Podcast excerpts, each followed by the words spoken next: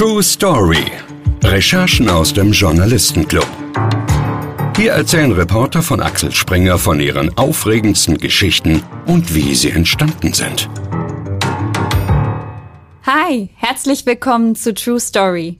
Ich bin Julia Sommerfeld und freue mich sehr, dass ihr wieder zuhört. Die Story. Um diese wahre Geschichte geht es heute. Sie spielen Ahnungslosen die große Liebe vor. Sie bieten vermeintlich günstige Kredite. Sie bieten Artikel zum Kauf an, die es gar nicht gibt. Betrüger, die im Internet ihre Opfer um Geld prellen, gibt es viele. Und sie sind sehr gut vernetzt. Otto Hostetler, Reporter beim Schweizer Magazin Beobachter, ist es gelungen, zahlreiche vermeintliche Einzelfälle von Online-Betrug auf eine einzige Bande zurückzuverfolgen.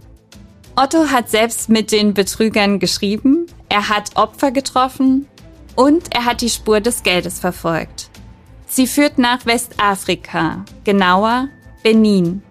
Millionen von Euro allein aus der Schweiz landen dort jedes Jahr. Wie? Das hört ihr jetzt. Hallo Otto. Hallo. Ich freue mich sehr, dass du heute bei uns bist. Umso mehr, weil du ja den Weg aus der Schweiz auf dich genommen hast, um heute mit uns über dieses super spannende Thema zu sprechen, das uns auch in die Tiefen des Darknets führen wird. Und bei der Recherche spielt ein Land in Afrika eine sehr wichtige Rolle. ja. Verrätst du uns, welches es ist und wie du darauf gekommen bist? Ja, da landete ich in Benin. Und wie bist du da gelandet? Was hat dich nach Westafrika geführt? Die Suche nach den Betrügern im Netz. Begonnen hatte das ja ursprünglich mit zig verschiedenen Artikeln, die ich teilweise vor Jahren schon geschrieben habe über Love Scam, äh, Vorschussbetrug, Immobilienbetrug, all die Geschichten oder Bitcoin-Betrug. Und irgendwann dachte ich, wo fließt das Geld hin? Und in diesen Fällen, die ich da jetzt rekonstruieren konnte, landete das Geld nachweislich in Benin. Lass uns mal mit den Love Scams anfangen. Das heißt Liebesbetrug mhm. und ist eine Internetmasche, bei der Betrüger ihren Opfern sozusagen die große Liebe vorspielen. Mhm. Mhm. Bei deiner Recherche bist du auch auf Carmen S. gestoßen. Mhm. Das ist, glaube ich, nicht ihr richtiger Name. Mhm. Sie ist 77 Jahre alt und lebt in Basel und mhm. verliebt sich. Kannst du uns erzählen, was ihr passiert ist? Ja, das war eigentlich schon der zweite oder der dritte Love Scam, den ich begleitet habe. Aber dieser Fall war für mich besonders tragisch, weil das war eine Rentnerin, äh, eine betagte Frau und die verliebte sich im Netz. Die war auf einer Plattform und hatte da sympathischen Kontakt mit einem Herrn und die Tochter, die wurde dann misstrauisch, als das erste Mal Geld geflossen ist. Ich habe nicht mehr im Kopf, wie viel das war. Das waren, glaube ich, ein paar tausend Franken. Aber trotzdem, die Tochter wurde misstrauisch. Und hier spiegelt eigentlich der Beobachter eine zentrale Rolle, weil äh, wir haben ja nicht nur unser Magazin mit Verbraucherthemen, sondern wir haben auch eine juristische Beratung. Da können Abonnenten anrufen, wenn sie irgendein juristisches Problem haben und die Fälle sind dokumentiert. Da können wir zu Recherchezwecken zugreifen, natürlich unter Berücksichtigung des Datenschutzes. Deshalb heißt diese Frau im Artikel Carmen S und kommt aus Basel, was natürlich eine Anonymisierung ist, aber die Frau, die gibt's. Die Tochter hat sich also erkundigt beim Beobachter, was soll ich tun? Wie kann ich mich verhalten? Meine Mutter hat sich angeblich verliebt, aber es ist klar, das kann nicht sein. Das war so der Anfang. Und was für einen Vorwand hat er benutzt, um sich dieses Geld zu erschleichen? Weißt du das noch? Das weiß ich nicht mehr, aber die Fälle sind immer gleich. In der Regel gehen die auf Geschäftsreise, äh, haben dann irgendeine Autopanne oder der Sohn wird krank oder die Kreditkarte funktioniert nicht. Das sind eigentlich wie soll ich sagen, sehr plausible Begründungen. Die leuchten ein, weil sie tatsächlich vorkommen. Passiert auch uns manchmal, dass man irgendwie die Geldbörse irgendwo verliert oder so. Ja, wobei man dann selten Internetbekanntschaften fragt, die man noch nie im Leben getroffen hat, ja, sondern vielleicht erstmal die Familie oder ja, die Freunde. Ja, das stimmt schon. Aber die Internetbekanntschaften, die, die bahnen sich dann recht systematisch an. Also ich hatte einen anderen Fall, das war eine alte Schulkollegin von mir, die hat mir dann erzählt, dass sie sich auf einer Schweizer Single-Plattform gemeldet hat.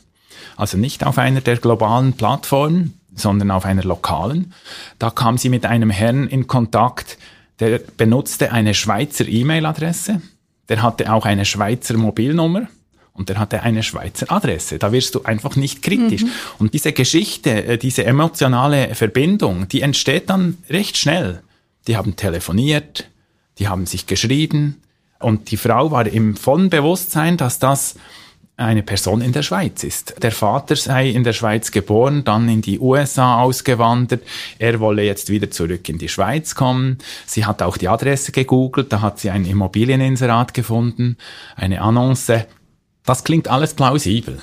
Und so verstricken sich diese Personen in eine Art Abhängigkeit, emotionale Abhängigkeit, und da ist man einfach anfällig. Wenn dann das Gegenüber irgendein Problem hat, da hilft man, ja. Am Anfang sind das auch in aller Regel sehr kleine Beträge, paar hundert Franken. Und dann steigert es sich. Dann und, steigert es sich, ja. Und im Fall von Carmen S. war es ja sogar so, dass nicht nur ihre Tochter sie gewarnt hat, sondern auch die Bank. Genau. Und am Ende schreibst du in deinem Artikel, sind insgesamt 100.000 Franken ja, ja, das, übergewandert. Ja, das ist natürlich brutal tragisch. Insbesondere, das ist mir mehrere Male aufgefallen, dass die Bank gewarnt hat und den Leuten gesagt hat, wir sehen ja, dass irgendwas nicht stimmen kann. Aber letztendlich, wenn der Klient der Bank sagt, ich will das Geld überwiesen haben, dann äh, macht die Bank das. Und in diesem Fall war es natürlich tragisch, weil das war das Ersparte, das Altersgeld äh, dieser betagten Frau. Damit man sich das mal vorstellen kann, haben wir eine von diesen romantischen E-Mails einlesen lassen, die einer der Betrüger verschickt hat. Hallo Schatz, ich bin so glücklich seit dem Tag, an dem du in mein Leben getreten bist, bevor ich zu meinem Lieferauftrag aufbrach. Mein Plan, bevor ich dich traf, war es, ein neues Leben zu beginnen und dann mit der Frau meiner Träume glücklich zu sein und mich wieder geliebt zu fühlen. Ich habe keine Kinder und ich fühle, dass wir ein schönes Leben zusammen beginnen können, wenn ich zurück in die Schweiz komme, um bei dir zu sein. Zunächst möchte ich, dass du etwas über mich weißt, damit du keine Angst vor unserer Beziehung haben musst. Ich bin entspannt und ein verständnisvoller Mann. Ich mag Sport. Ich bin romantisch und liebe es zu kuscheln. Ich liebe es, ein Team mit meiner Frau zu sein. Ich liebe es, meine Frau zu überraschen. Ich liebe den Strand und Camping. Ich liebe Rock- und Country-Musik und ich kann dir beibringen, wie man dazu tanzt. Du hast hier mit vielen Betroffenen gesprochen und du hast auch schon gesagt, das ist immer so ein ähnliches Muster. Ja, das gibt's definitiv. Und ich gehe so weit, dass ich überzeugt bin, dass das eigentliche Drehbücher sind. Mhm. Also ich bin überzeugt, die Betrüger, die nutzen quasi Skript, geplante Abläufe mit ihren Interessen und Richtungen, wenn die Gegenseite irgendwie ein Stichwort aufnimmt. Also konkret in diesem Fall, ich liebe Rockmusik und ich liebe Countrymusik. Da kriegst du dann vielleicht schon eine Reaktion von der Gegenseite. Da kannst du einhaken. Ich bin überzeugt, das ist drehbuchmäßig und was mir aufgefallen ist, in jedem Fall, den ich begleitet habe, war irgendwas ganz Spezielles. Einer war im Ölgeschäft in Afrika, einer war in Japan im Fischmarkt tätig, einer in Südostasien irgendwie mit Pflanzen und ich glaube, diese Sonderinteressen, die sie haben, die nutzen die, dass sie selber überhaupt noch unterscheiden können, mit wem sie kommunizieren, weil ich gehe davon aus, diese Täter führen zig Dialoge mit zig Personen. Aber die müssen ja noch, irgendwie musst du das noch handeln als Betrüger. Mit wem sprichst du jetzt? Spreche ich jetzt mit der 77-jährigen Carmen S. oder bin ich jetzt im Dialog mit Susanna sowieso, oder? Ja, das ist ganz schön schwer, dann noch auseinanderzuhalten, wem man was genau. erzählt hat. Und ne? ich glaube, da ist in der Geschichte, in der Legende dann des Betrügers irgendein spezieller Pfad, damit er immer wieder auf diesen Pfad umschwenken kann und sich nicht äh, verstrickt. Aber ehrlich gesagt äh, muss man sagen, solche Beschreibungen von sich selbst, das sind Allgemeinplätze, die, die treffen fast auf alle Leute zu. Und, aber man spricht darauf an. Ja, deswegen wirkt es fast so absurd, dass man darauf anspringt. Ja. Aber es ist ja, hast du ja auch gesagt, es ist ja so ein langsames Vorwärtstasten, ne? so ein Gemeinsamkeiten finden, immer wieder mhm. da sein, mhm. irgendwann dann auch mal telefonieren. Mhm. Mhm. Ja, ich hatte einen anderen Fall, da war die Geschichte, dass er kommt zurück nach Bern, weil er dort seinen Ursprung hat, väterlicherseits. Und er hat dann auch der Frau Bilder geschickt und ich habe dann gesagt, äh, zeig mir mal die Bilder. Weil wenn du als Amerikaner nach Bern kommst und du verabredest dich mit einer Frau aus der Region Bern, also auch wenn die Verabredung nicht real ist, sondern nur telefonisch oder per Mail oder per SMS, dann bin ich überzeugt, dann schickst du nicht Bilder aus den USA von deiner Mutter und von deinem Haus, sondern du schickst ein Bild des Bundeshauses in Bern oder der berühmte Bärengraben oder die große Kirche, das Münster, weil du zeigen willst, dass du da bist. Aber von diesen Bildern war nichts zu sehen. Und dann habe ich nur eine Bilder-Reverse-Suche gemacht und dann habe ich der Frau aufzeigen können, dass das gefakte Bilder sind, alles erstunken und erlogen. Und dann hat sie dir geglaubt. Ja, wohl oder übel. Ja. Sie wollte es eigentlich nicht glauben. Das ist auch ein Phänomen. Die versuchen mit aller Kraft daran festzuhalten. Und die dritte Person, die ich da begleitete, die sich ursprünglich auf der kleinen Schweizer Single-Plattform gemeldet hatte, die schrieb am Schluss einen handgeschriebenen Brief real per Post an die Adresse und der kam dann zurück, Zustellung nicht möglich. Und dann war es ihr endlich klar. Ich meine, in diesem Fall hatte der Betrüger eine Schweizer E-Mail-Adresse, Schweizer Telefonnummer. Das klang einfach plausibel. Die Frauen oder manchmal auch Männer dürfen sich nicht allzu große Vorwürfe machen, weil die Betrugsschemen, die sind so gut. Also die machen sich kundig, wer ist der große Provider in der Schweiz? Da buchen wir eine E-Mail-Adresse. Da wirst du schon ein bisschen weniger skeptisch. Du hast auch mit Betrügern hin und her geschrieben, aber keine romantischen E-Mails, sondern du hast dich um einen Privatkredit beworben. Ja. Wie hast du die Betrüger auf dich aufmerksam gemacht? Ja, der Punkt war ja, bei unserem Beratungszentrum hatten wir ja all die verschiedenen Online-Betrüger. Und da bin ich einfach die verschiedensten Meldungen aus der Leserschaft durchgegangen und dann ist mir aufgefallen, da sind relativ viele so Privatkreditbetrüger. Und da dachte ich mir, das finde ich schon speziell, wenn du in Geldnot bist und dann über Facebook in eine Gruppe gehst, die verspricht, Kredit zu geben, da muss die Not schon groß sein, ja? Wenn du nicht zu deiner Bank gehst oder nicht zu deinen Kollegen, wenn du auf Facebook in eine Gruppe eintrittst, die dir verspricht, Kredit zu geben. Und da habe ich mit einem Fake-Profil mich da gemeldet in der Gruppe und gesagt, ich benötige einen Kredit wegen kurzfristigem Engpass und ich würde das in ein paar Monaten zurückzahlen. Das war quasi eine Lockvogel-Annonce von, von mir, um zu sehen, was kriege ich da für Angebote. Und innerhalb von Minuten kriegte ich drei, vier, fünf, sechs Angebote. Äh, ich soll mich doch da melden. Und den Gesprächsablauf haben wir einmal einlesen lassen. Betreff Privatkredit. Guten Tag, wir hatten über Messenger Kontakt betreff Kredit von 15.000 Schweizer Franken. Vielen Dank für den Vertrag. Bitte entschuldigen Sie die Verzögerung. Ich bin gerade zeitlich etwas unter Druck. Wie geht es nun weiter? Wann denken Sie, könnten Sie den Betrag auszahlen? Du hast den Vertrag unterschrieben und schickst mir den unterschriebenen Vertrag. Hallo Frau Margarete. Hier der unterschriebene Vertrag. Sir, ich schicke Ihnen das Konto, um es zu tun. Was meinen Sie? Ich verstehe nicht. Ich habe den Vertrag unterschrieben. Wie geht es nun weiter? Wann wird der Kredit überwiesen? Ich bin inzwischen etwas unter Zeitdruck. Bitte antworten Sie mir schnell. Sir, ich sollte die Vertragsgebühr bezahlen. Wenn Sie in 15 Minuten bezahlen, haben Sie Ihr Darlehen auf Ihrem Konto. Ich habe Sie verpasst mit dem Call und wollte zurückrufen. Wie hoch ist die Vertragsgebühr? Sie müssen die 258 Euro bezahlen. Wenn Sie in 15 Minuten bezahlen, haben Sie Ihr Darlehen auf Ihrem Konto. Oder du machst ein neues Schweizer Konto, bezahlst die 258 Euro für die Enttäuschung und schickst mir die Bankverbindung, mit der du in 15 Minuten schnell deinen Kredit hast. Sir, Sie können mir antworten. Wird schnell mit dem Darlehen beginnen. Ich verstehe nicht. Warum soll ich ein neues Konto eröffnen? Haben Sie keine Bankverbindung in der Schweiz? IBAN. Sir, ich werde Ihnen sagen, dass Sie die DE bezahlen möchten. Guten Tag. Ich habe den Betrag im E-Banking mehrmals erfasst und überwiesen, aber die Bank hat das Geld zurückgeschickt. Warum weiß ich nicht. Aber es gibt ein Problem mit diesem Konto. Senden Sie mir eine andere Bankverbindung in der Schweiz und ich kann die Gebühr dann rasch bezahlen. Ich bin froh um eine schnelle Erledigung, denn ich brauche dringend den Kredit von 15.000 Schweizer Franken. Danke für Ihre Bemühungen.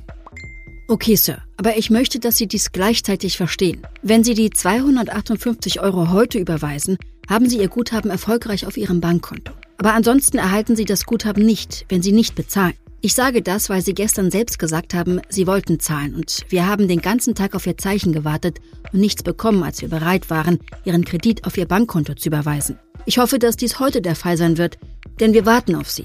Vielen Dank für Ihr Verständnis und Ihre Antwort. Ja, das war lustig. Äh, also das war ja ein, eigentlich eine Phishing-Methode meinerseits. Also ich habe mich gemeldet und gesagt, ich brauche einen Kredit und de facto wollte ich ja IBAN-Nummern herausfinden, um zu sehen, wo das Geld hinfließt. Aber tatsächlich, ich hatte ein halbes Dutzend solcher Fälle auf dem Tisch, die sich so ab gespielt haben. Und das spielt sich immer gleich ab. Und teilweise ist die Diskussion dann komplett absurd, weil die nutzen ja einen Übersetzungsdienst und die Formulierungen sind dann wirklich äh, teilweise bizarr. Und ich sage, ja, ich will einen Kredit, was muss ich tun? Sie schicken mir den Vertrag, ich habe den unterzeichnet und zurückgeschickt. Und dann wollte ich ein Konto und dann habe ich gesagt, ich kann es nicht überweisen, haben Sie ein anderes Konto, weil ich wollte möglichst viele Kontoverbindungen erhalten. Und zwar nur Schweizer IBAN-Nummern, keine deutschen. Ich kriege auch immer wieder deutsche Kontoverbindungen, aber ich wollte Schweizer Verbindungen haben, um die Fälle zu rekonstruieren. Du hast dann sogar einen Vertrag zugeschickt gekriegt. Wie sah der aus? Ja, also erstens machen die total auf Tempo. Das geht zack, zack, zack und schicken dir einen Vertrag und sagen, du musst unterzeichnen, dann können wir das gleich auszahlen. Die Idee ist natürlich, dass im Vertrag steht, du musst zuerst eine Gebühr bezahlen für irgendwelche Abwicklungsspesen, weiß Gott was. Und dieser Vertrag, wenn du den anschaust, da kriegst du einen Lachanfall, weil der ist geschmückt mit Stempeln und Marken und Signaturen. Oben ist, war so eine deutsche Flagge, also es war erkennbar als DDR-Flagge äh, und, und dann sind so Gesetzgebungsparagraphen äh, in schwülstigem Deutsch äh, erwähnt.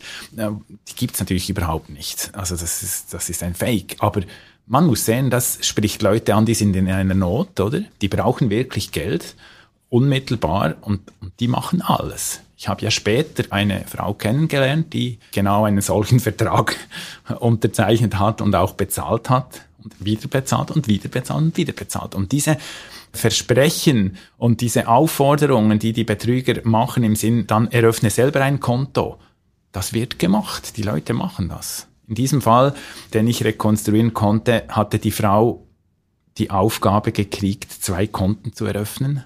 Eines, auf den der Kredit überwiesen werden soll und ein zweites, auf den sie dann die Amortisationsraten überweisen sollte. Und gleichzeitig musste sie diesem angeblichen Finanzinstitut, was natürlich keines war, äh, musste sie die Zugangsdaten bekannt geben. Und später in den Polizeiberichten habe ich dann gesehen, äh, die Gelder wurden abgehoben, wo? In Benin. Und wir wollen unseren Hörern diesen Vertrag natürlich nicht vorenthalten. Ihr findet den auf unserem Instagram-Kanal. Jetzt wollen wir aber erstmal über dich sprechen und ein bisschen mehr über dich und deine berufliche Karriere erfahren. Bist du bereit für eine kurze Runde mit schnellen Fragen? Alles klar. Reporterleben. Ab ins Rampenlicht. Wann und warum hast du beschlossen, dass du Journalist werden möchtest? Das war Ende der 80er Jahre, da hatten wir im Kanton Bern einen politischen Skandal und der hat mich wahrscheinlich geprägt. Was treibt dich als Reporter an? Die Geschichten der Leute, die Not der Leute, das aufzuzeigen, die Missstände. Dich faszinieren Darknet, Hacker und Cybercrime so sehr, dass du zwei Bücher darüber veröffentlicht hast. Was reizt dich an diesen Themen? Das Abstrakte, das viele abschreckt, die technischen hohen Hürden, die fast unverständlich sind, meist auch für mich, aber das irgendwie darzustellen, um zu zeigen, das ist Alltag. Hand aufs Herz, was hast du selbst schon im Darknet gekauft? Verschiedene Medikamente zu Testzwecken, alles sauber kontrolliert mit einem Anwalt. Du hast 2016 einen berufsbegleitenden Master in Economic Crime Investigation abgeschlossen. Was war das Wichtigste, das du dort gelernt hast? Ich habe gelernt, dass wir ähnlich denken und recherchieren wie Ermittlungsbehörden und dass wir von diesen Ermittlungsbehörden ganz viel lernen können. Zum Entspannen auf der Couch. Gehackte Dokumente analysieren, Tatort schauen oder Krimis lesen. Oder machst du da etwas ganz ohne Verbrechen? Ähm, Tatort schaue ich fast nie. Krimi lesen ab und zu, aber tatsächlich ab und zu verliere ich mich dann auf den Leak-Seiten der Erpresserbanden, um zu schauen, äh, welche neue Firmen werden gerade erpresst und wo gibt's welche Daten. Wir haben viele Hörer aus Deutschland, aber auch aus der Schweiz. Verrat uns doch deinen Lieblingsort in der Schweiz. Mein Lieblingsort in der Schweiz sind die Berge. Ob das jetzt äh, im Westen oder im Osten oder der Zentralschweiz ist, die Berge sind toll. Vielen Dank. Egal wie die Kontaktaufnahmen der Banden anfangen, am Ende geht es ja immer um Geld. Dir ist es während der Recherche gelungen, den Geldfluss nachzuverfolgen. Wie hast du das gemacht? Ja, wie soeben erklärt, mit dem Facebook-Kleinkreditsystem, da habe ich versucht, IBAN-Konten zu erhalten. Dann hatte ich einen parallelen Weg noch mit diesen Auktionsplattformen, diese Vorschussbetrüge. Also das äh, funktioniert ja vereinfacht gesagt so, dass auf gehackten, realen Auktionskonten von Leuten, von dir und von mir, werden Produkte feilgeboten, die es gar nicht gibt. Und irgendjemand kauft das, ein iPhone oder eine Playstation, überweist das Geld und geliefert wird nichts. Mhm. Und überwiesen wird das Geld dann an eine Mittelsperson, an eine Money Mule. Ein Geldesel nennt man das. Also eine Art finanzielle Zwischenstelle. Und da überschneidet sich diese zwei Betrugsarten von Kleinkreditbetrug zum Auktionsplattformenbetrug. Nämlich, äh, wir erinnern uns an die Frau, die dann diesen Vorschuss bezahlt hat und zwei Konten eingerichtet hatte.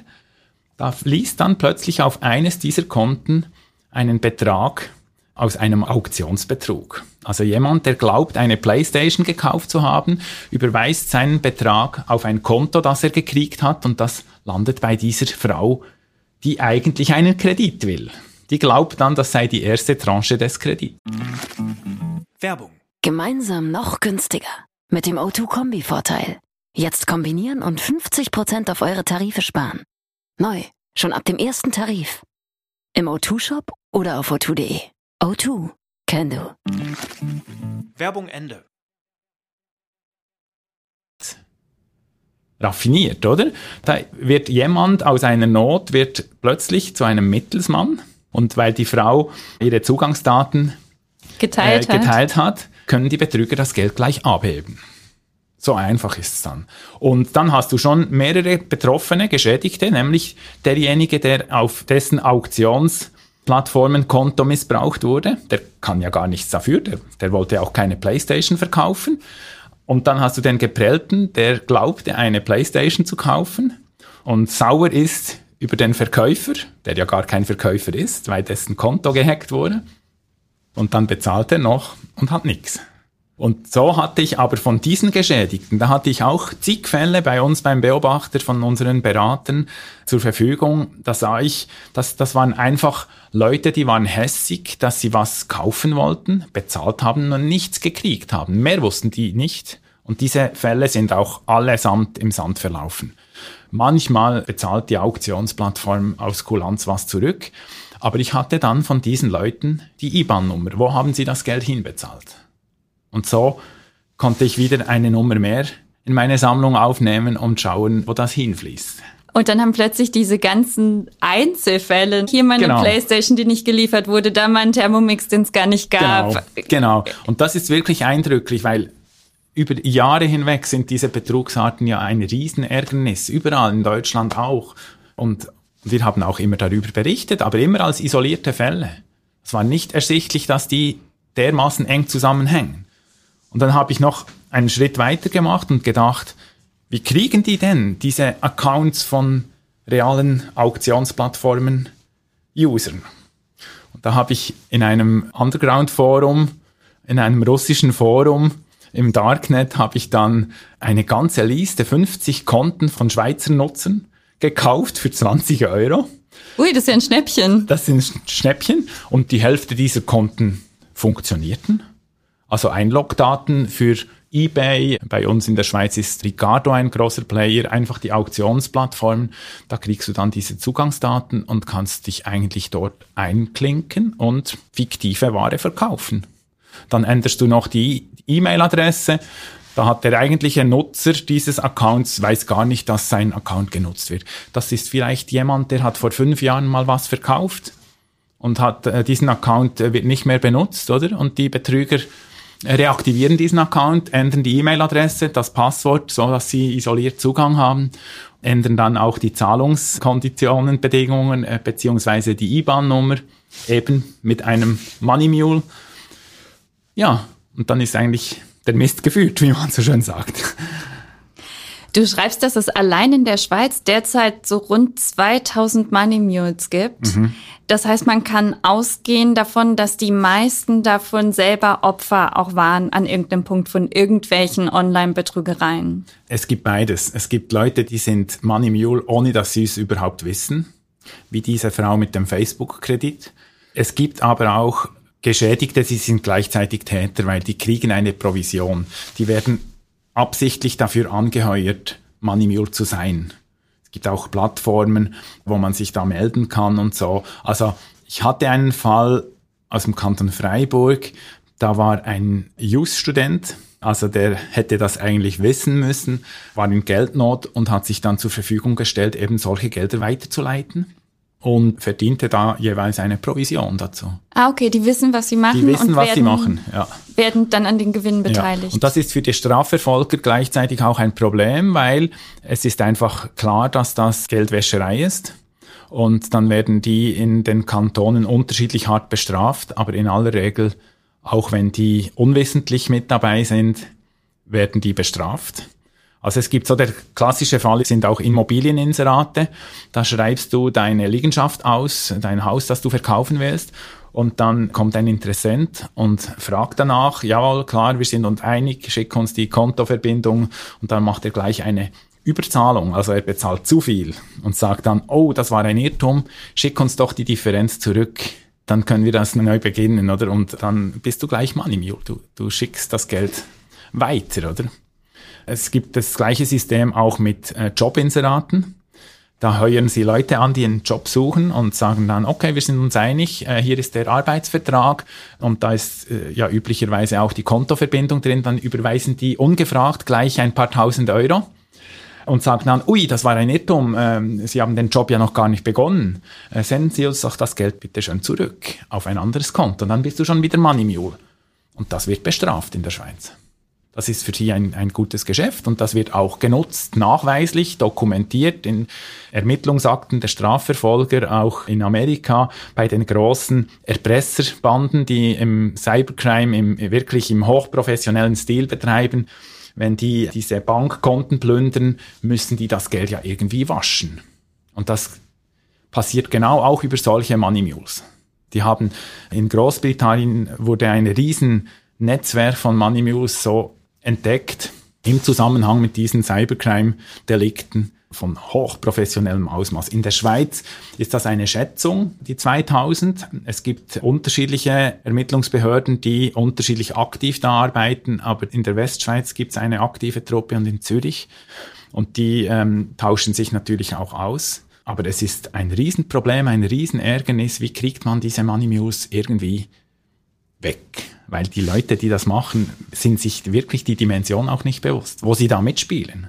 Follow the money heißt es immer so schön im, im kriminalistischen Sinn und das ist tatsächlich so. Die Spur des Geldes ist wichtig, ist entscheidend, aber es ist eine Zwischenstelle oder die Money Mules, die Geldesel. Die es auch umso schwerer macht, an die Leute dahinter zu kommen. Das ist so, ganz genau, weil da haben wir das Bankkundengeheimnis. Das ist ziemlich schwierig dann zu sehen. Äh, also die Ermittlungsbehörden können nicht mit den Banken zusammenarbeiten und sagen, jetzt haben wir diese 2000 Money Mules, gebt uns doch bitte eine Liste aller Konten. Dann können wir das abgleichen. So einfach ist das nicht. Ist dann trotz allem jeder Fall ein Einzelfall. Und da hatte ich eben diese eine Frau mit dem Facebook-Kredit. Das war dann für mich so ein Exempel das die ganze Tragik auch aufzeigt. Ich wollte die ja treffen, ich wollte die unbedingt treffen, um zu sehen, was ist das für eine Person, warum liest die sich ein auf einen Kreditantrag über Facebook und stellte dann ihre Konten zur Verfügung und wurde noch zum Money Mule, macht sich noch strafbar. Das ist schon krass. Und was war es für eine Frau?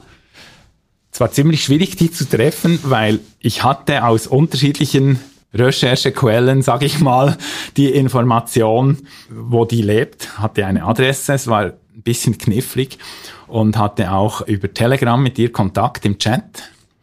Und dann zierte sie sich zuerst und ich sagte, ich will mit Ihnen sprechen, ich will Ihre Seite kennenlernen, ich will wissen, was Sie motiviert hat dazu. Weil eine Zeit lang war ich der Meinung, dass das auch eine Betrügerin ist. Und ich konnte nicht abschätzen, war sie jetzt wirklich eine Geschädigte oder war sie auch Betrügerin. Und dann wollte sie mich mal treffen, dann hat sie das Treffen wieder abgesagt und dann irgendwann wurde ich ziemlich verbindlich und sagte, das und das und das weiß ich über sie und habe ihr auch gesagt, wo sie vorher gelebt hat, äh, wo sie ihre Freizeit verbringt, äh, was sie beruflich macht und so. Und dann willigte sie ein in ein Treffen und verschob dieses Treffen aber auch immer wieder. Und dann war ich, ich habe für meine Freizeit habe ich so einen kleinen Ford Transit, wo ich da schlafe darin und auf Bergtouren gehe.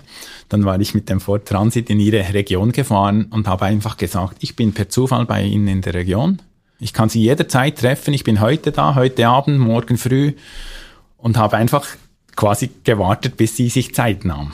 Sie war auch nie zu Hause, ich ging da vorbei. Und schließlich habe ich sie getroffen zum Kaffee am frühen Morgen. Und das war eine Alterspflegerin, die in finanziellen Nöten war, wirklich in finanziellen Nöten. Und entsprechend sind genau solche Leute anfällig für diese Betrüge sie hatte nie einen Moment gezweifelt mit diesen zwei Bankkonten, die sie eröffnen sollte. Also wenn du real reflektieren kannst, dann wirst du da skeptisch. Aber das konnte sie nicht mehr, weil sie in Not war. Sie zahlte etwa drei oder viermal einen Vorschuss. Das waren dann mehrere tausend Franken. Also sie wollte eigentlich 15.000 Franken, hat dann am Schluss mehrere tausend Franken selber bezahlt. Die Not wurde noch größer. Und eines Tages kam das Telefon der Polizei. Und da waren auch Strafanzeigen aus Deutschland eingegangen. Thema Vorschussbetrug, Auktionsplattformen. Ihr Konto wurde dann nachweislich eben auch genutzt, um Gelder zu transferieren. Nach Benin. Und wird sie dann auch dafür strafbar gemacht, wenn das über ihr Konto stattfindet? Also heißt es, sie hat unter Umständen nicht nur diese Tausende von Euro Vorschuss in den Kredit investiert, sondern sie muss dann auch noch Strafe zahlen, weil mit ihrem Konto illegale Sachen passiert sind? Ja, davon gehe ich aus. Also, dass ein Strafverfahren läuft in diesem Fall. Äh, ich habe bisher noch nicht gehört, dass das abgeschlossen wäre. Aus vergleichbaren Fällen weiß ich, dass, dass die wahrscheinlich bestraft wird. Das wird vermutlich eine Geldstrafe sein, aber das wird ihre finanzielle Situation nicht noch verbessern. Zudem ist das natürlich sehr schambehaftet, äh, ähnlich wie bei den Love Scams, ähm, dass man sich eingestehen muss und seinem Umfeld eingestehen muss, dass man da auf was reingeflogen ist, was eigentlich ersichtlich gewesen wäre. Du hast gerade gesagt, in Ihrem Fall haben die Spuren auch nach Benin geführt, genauso wie vorher auch schon bei verschiedenen IBANs, die du gecheckt mhm. hattest. Du hast auch einzelne Facebook-Profile gecheckt von Leuten, die Kredite mhm. angeboten mhm. haben und bist da auch wieder im Benin mhm. gelandet, richtig? Genau, ich wollte da einfach den Kreis schließen und habe dann systematisch geschaut, was sind das für Leute, die in diesen Facebook-Kreditgruppen diese Kredite anbieten.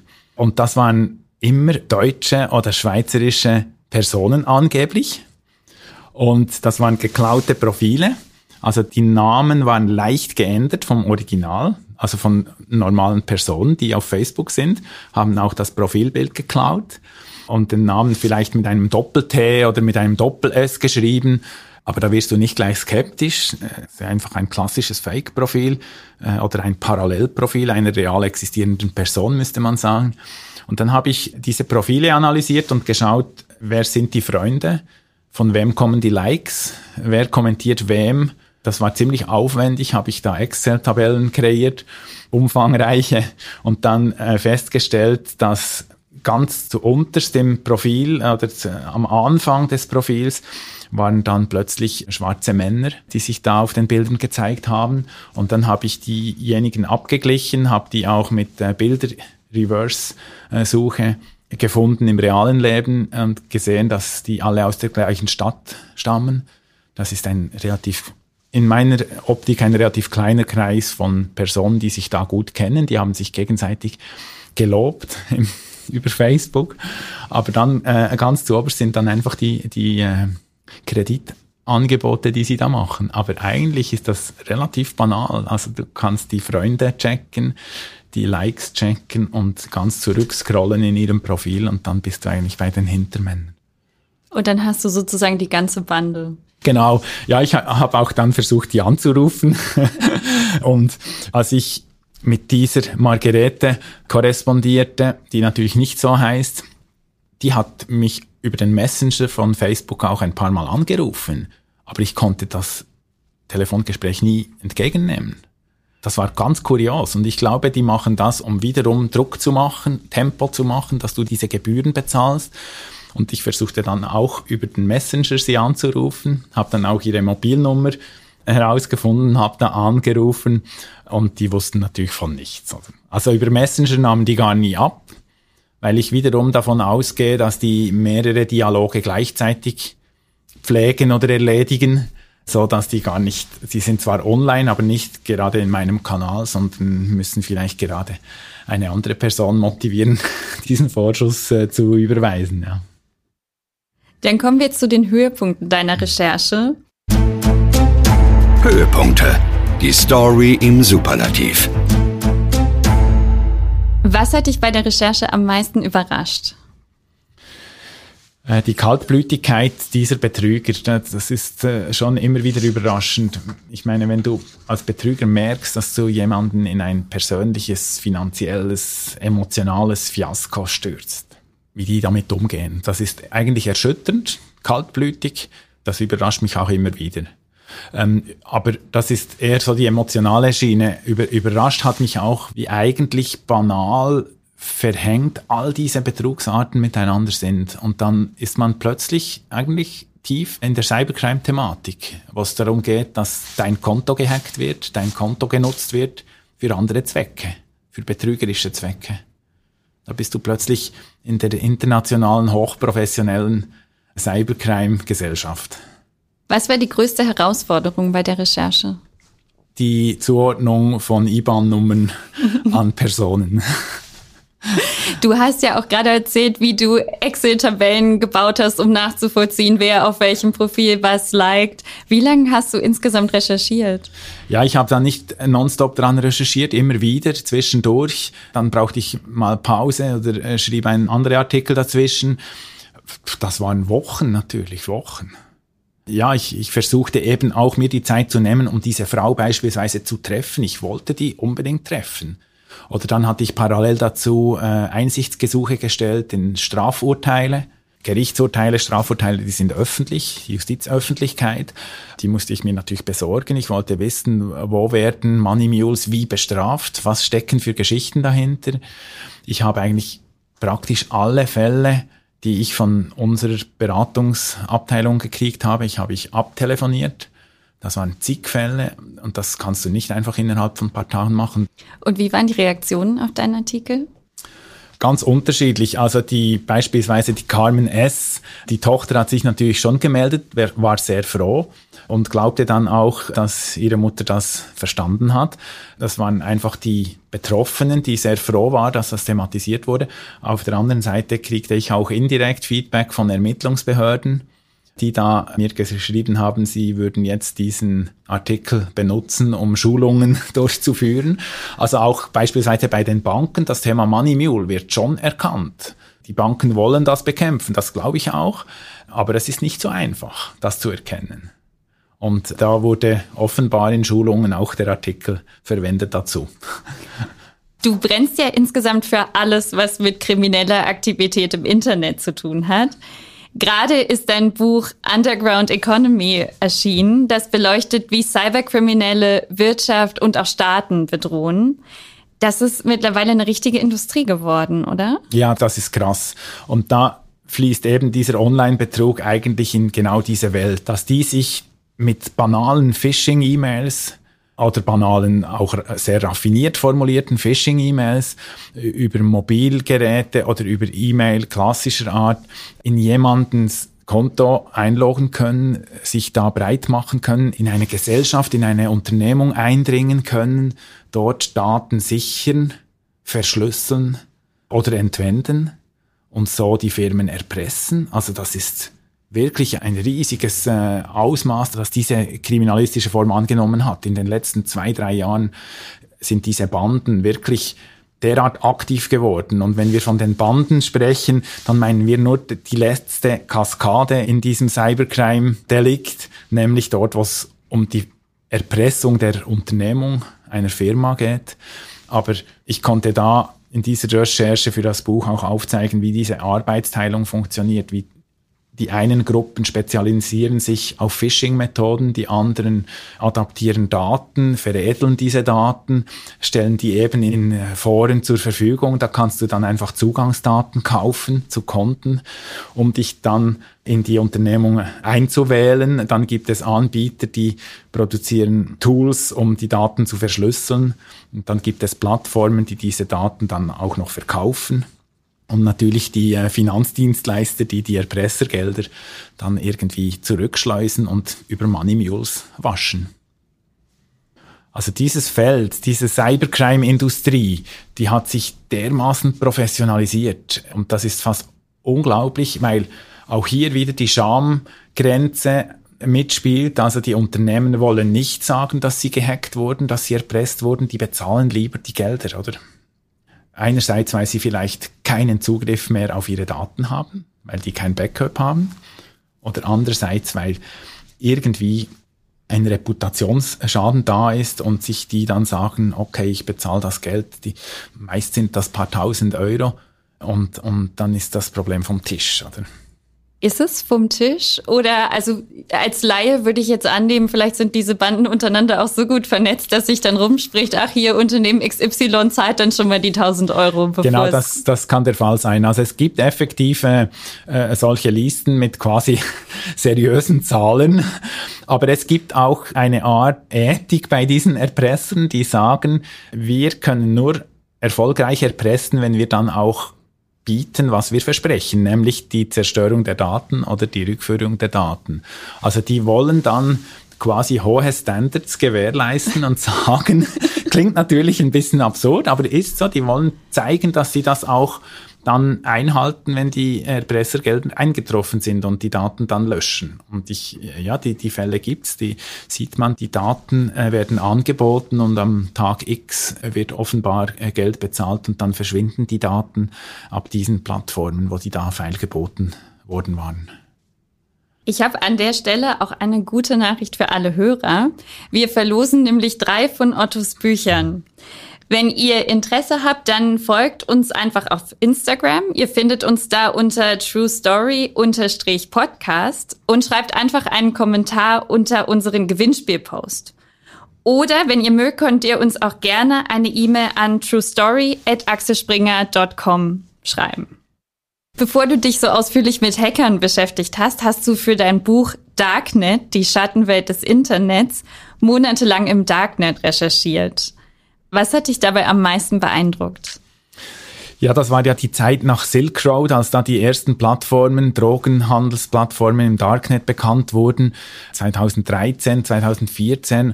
Und da habe ich einfach begonnen, mir einen Überblick zu verschaffen und habe dann selber eine Art Statistik geführt, welche Plattformen wie viele Nutzer haben, wie viele Angebote im Bereich Drogen und Medikamente da feilgeboten werden. Und über wenige Monate hinweg haben diese Anzahl Angebote sich dermaßen gesteigert, das war wirklich verrückt. Die große Plattform damals hieß Alphabay. Das waren Hunderttausende von Produkten nur im Bereich Drogen und Medikamente. Dieser freie Handelsplatz, das war wirklich, also das hat mich am, am Anfang völlig überwältigt. Das kann ich mir vorstellen. Wie hast du dich denn da zurechtgefunden? Es gab da so Anleitungsseiten, äh, auch im offenen Netz, äh, welches die einschlägigen Plattformen sind. Und relativ bald habe ich dann über die Foren, jeder Handelsplatz führte auch ein Forum, wurde dann natürlich ausgetauscht, wo die guten Plätze sind. Aber aus der großen Anzahl Marktplätze war klar ersichtlich, da waren drei, vier, fünf, waren wirklich die führenden Marktplätze und da gab es spezielle Marktplätze für Waffen, es gab spezielle Marktplätze für Drogen oder Medikamente oder gefälschte Markenprodukte, Uhren, Jeans, Turnschuhe und so. Ähm, das waren dann aber schon fast eher so Nischenplattformen. Das hat sich dann auch verändert merklich mit den wirklich eindrücklichen Ermittlungserfolgen der Behörden, auch der deutschen Behörden und der Niederländer und vor allem der Amerikaner. Die haben Alphabay und Hansa-Marken, die großen Plattformen wurden alle geschlossen. Das waren eindrückliche Ermittlungserfolge. Das hat natürlich der Szene zugesetzt und deshalb hat sich das auch immer wieder verschoben und hat sicher heute nicht mehr die Bedeutung wie damals, aber es hat sich verlagert eben in Foren, dass du dich da in Foren einwählen musst. Teilweise musst du in diesen Foren auch noch ein Depot bezahlen. Das war damals für mich noch nicht ersichtlich. Ich habe mich damals wirklich auf die Medikamente, Drogen-Thematik fokussiert. Aber es gab für mich schon Hinweise, da habe ich das aber nicht genau recherchiert, wie diese Hacker in diesen Foren funktionieren. Das versuche ich im neuen Buch aufzuzeigen, wie die sich eben in diesen Foren wie ein schwarzes Brett kannst du dich da melden, dass du gerne eine Gasversorgungsgesellschaft hacken möchtest und dann kriegst du ein Angebot. Äh, je exklusiver du das nutzen willst, wenn ein anderer Betrüger ähm, das Angebot auch nutzen will, ist, ist der Datensatz natürlich ein bisschen billiger. Wenn du den exklusiv nutzen willst, ist er teurer und die liefern dir dann den Zugang zum Netzwerk, um ein Gaskraftwerk zu manipulieren oder um stillzulegen.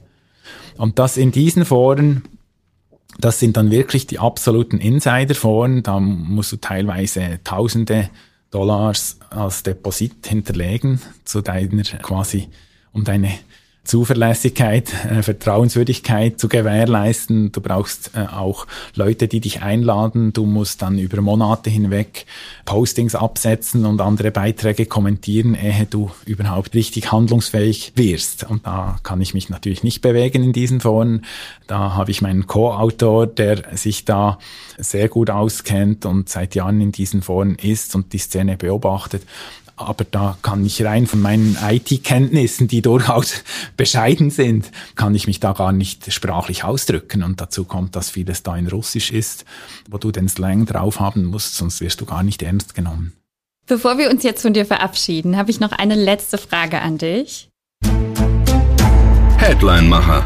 Welche Story bringst du ganz groß raus? Stell dir vor, wir räumen dir die Online-Startseite des Beobachters frei. Und du kannst dort machen, was du willst. Was machst du? Puh, spannende Frage, spannende Ausgangslage. Wahrscheinlich würde ich mir überlegen, diese wichtigsten Warnungen zusammenzutragen. Also Warnungen, Warnlisten, wo sind die Gefahren und Tools, um zu helfen, um die Leute zu stärken in ihrer Sensibilität im Umgang mit Online-Betrügereien, weil uns das einfach täglich verfolgt auf dem Mobiltelefongerät, auf dem Laptop, äh, zu Hause, im Geschäft, wo auch immer. Vielen Dank für diesen wirklich spannenden Ausflug in die Cyberkriminalität. Danke auch. Spannend, ja. Euch True Story Hörern wünsche ich eine wunderbare Zeit. Macht es gut und bis bald. True Story. Folgt uns auf Instagram unter True Story-Podcast, wenn ihr keine Folge mehr verpassen oder noch mehr Stories von unseren Reportern wollt. Bewertet uns bei Spotify oder kommentiert bei Apple Podcasts. Wir sind auf eure Meinung gespannt. Schreibt uns gerne eine E-Mail an truestory at axelspringer.com.